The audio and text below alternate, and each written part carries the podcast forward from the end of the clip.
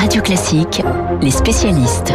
Il est 7h38 sur l'antenne de Radio Classique. D'abord, merci de votre fidélité. Les derniers sondages sont favorables à notre radio dans un contexte où la radio déprime. Donc, tant mieux, peut-être grâce à vous aussi, mon cher Dimitri, certainement, avec la matinale écho. On va parler de ce qui se passe donc euh, à Wall Street. C'est quand même absolument invraisemblable, car il y a évidemment une structure financière du capitalisme américain qui fonctionne euh, dans les différents réseaux euh, qui sont parfaitement logiques. Mais en même temps, il y a des valorisations boursières qui sont ces derniers mois totalement incompréhensibles, au, au plan du rationnel évidemment. Allez, au hasard, Tesla, hein, on commence avec Tesla.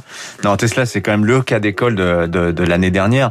Euh, je vous expliquerai peut-être aussi pourquoi les réseaux, les, les réseaux, comment dire, les, les, marchés boursiers américains se portent aussi bien. On est à, mmh. les trois grands indices Dow Jones, S&P 500, Nasdaq sont tous à des records euh, malgré une récession d'ampleur et historique. un contexte politique voilà. incroyable. Alors Tesla, c'est même un cas d'école plus 1000% quand même. Le cours a cru de 1000% l'année dernière, c'est-à-dire que vous aviez acheté un, un dollar d'action Tesla le 1er janvier dernier. Mmh. Vous en aviez 1000 au 1er janvier 2021. Absolument incroyable. Sur 8 ans, depuis 2012, le cours d'action Tesla a pris 16 000 Rendez-vous compte.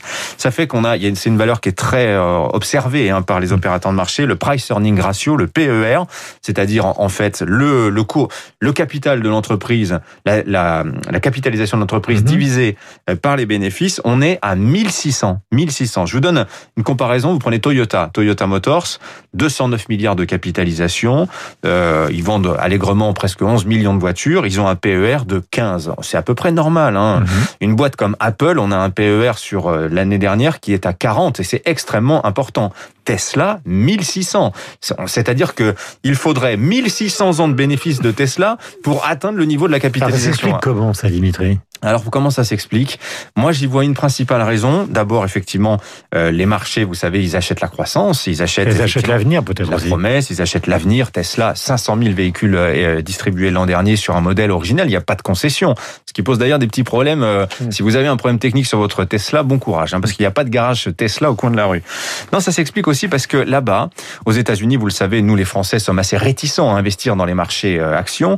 Là-bas, effectivement, on fait sa retraite avec le marché actions et les jeunes sont de plus en plus attirés par la bourse, grâce notamment à des applications comme une qui s'appelle Robinhood, qui arrivera peut-être d'ailleurs euh, en France un de ces jours. Qu'est-ce que c'est Robinhood Ça vous permet d'acheter, de vendre des actions avec une application extrêmement sympathique qui vous incite à y revenir comme un jeu finalement. Il n'y a pas de frais de transaction. Et les jeunes investissent massivement là dans les 20, 25 ans. Et qu'est-ce qu'ils achètent les jeunes? Bah, ils font, Vous savez, ils font pas vraiment de business case, ils regardent pas une entreprise, comment elle fonctionne. Non, ils y vont parce qu'ils connaissent, parce qu'ils aiment bien la marque. Donc ils achètent quoi? Apple, ils achètent Starbucks, ils achètent Tesla. Voilà, ce qui explique en partie la flambée du titre Tesla. Le confinement leur a donné beaucoup de temps libre et donc bah, ils ont beaucoup joué. Alors des fois ça va loin parce qu'Elon Musk, qui est une sorte de gourou en fait pour toute une génération, euh, SpaceX, c'est l'espace, c'est les véhicules électriques, c'est tout un tas d'autres aussi euh, business, des implants euh, pour le cerveau euh, qui font euh, qui font rêver certains. Euh, il envoie ce petit message lapidaire en pleine crise autour des réseaux sociaux. Use Signal. Voilà. Signal. Voilà. Il avait envoyé un tweet là-dessus. Alors Signal, qu'est-ce que c'est? Dans l'esprit d'Elon Musk, c'est une application, une messagerie concurrente de WhatsApp et Telegram, mmh. qui a la particularité de ne pas être cotée en bourse, qui est une fondation euh, qui ne collecte aucune donnée. Donc en termes de sécurité, alors là c'est le c'est le top du top. Le problème, c'est que Signal, évidemment, des, tout le monde est allé voir sur les marchés euh, combien ça cotait. Ils ont acheté Signal en masse, énormément de titres Signal. Le problème étant, ça je vais vous le dire, rapport avec le... Eh oui, ce n'était pas la même entreprise. Résultat, le titre Signal, il est passé de 60 centimes à 70 dollars, plus de 11 000, 11 000 de croissance en l'espace d'une semaine. Comme quoi, là encore une fois, sur une simple mot, on a des, des, des titres qui s'envolent, qui peuvent s'effondrer aussi rapidement. Donc prudence quand même. Hein. 7h42 sur l'antenne de Radio Classique. Merci Dimitri. Nous sommes avec Emmanuel Faux. Emmanuel, ça va? Vous êtes en forme, je l'espère. Le retour de Navalny en Russie, comme on pouvait s'y attendre, l'opposant actuel le plus en vue à Vladimir Poutine est rentré d'Allemagne hier soir et il a été immédiatement interpellé à Moscou. Oui, et pour vous dire à quel point les autorités russes avaient préparé leur comité d'accueil en espérant tromper les journalistes et les caméras, l'avion dans lequel voyageait Navalny a été dérouté de l'aéroport Vnukovo où l'attendaient ses partisans vers le grand aéroport de Moscou Sheremetyevo où ce sont les policiers qui l'attendaient au contrôle des passeports. Alors les services pénitentiaires avaient euh, prévenu de cette arrestation en reprochant à l'opposant russe de ne pas avoir respecté le contrôle judiciaire que lui imposait une peine de prison avec sursis qui date de 2014, à laquelle est venue s'ajouter une enquête pour fraude lancée en décembre dernier, selon laquelle Navalny aurait détourné près de 4 millions d'euros de dons pour son usage personnel. Mais quels que soient les motifs, l'avocat de 44 ans connaissait les risques de ce retour au pays et il a voulu en quelque sorte en faire un défi médiatique au pouvoir russe.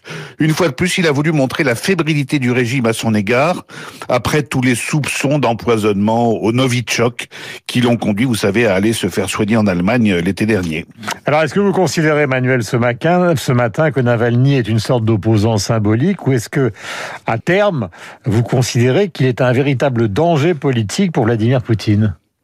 Alors je vais vous dire, euh, si on parle de concurrence électorale pour Poutine au point de pouvoir lui ravir la place au Kremlin, là la réponse est non. D'abord parce que il n'est pas assez connu des Russes.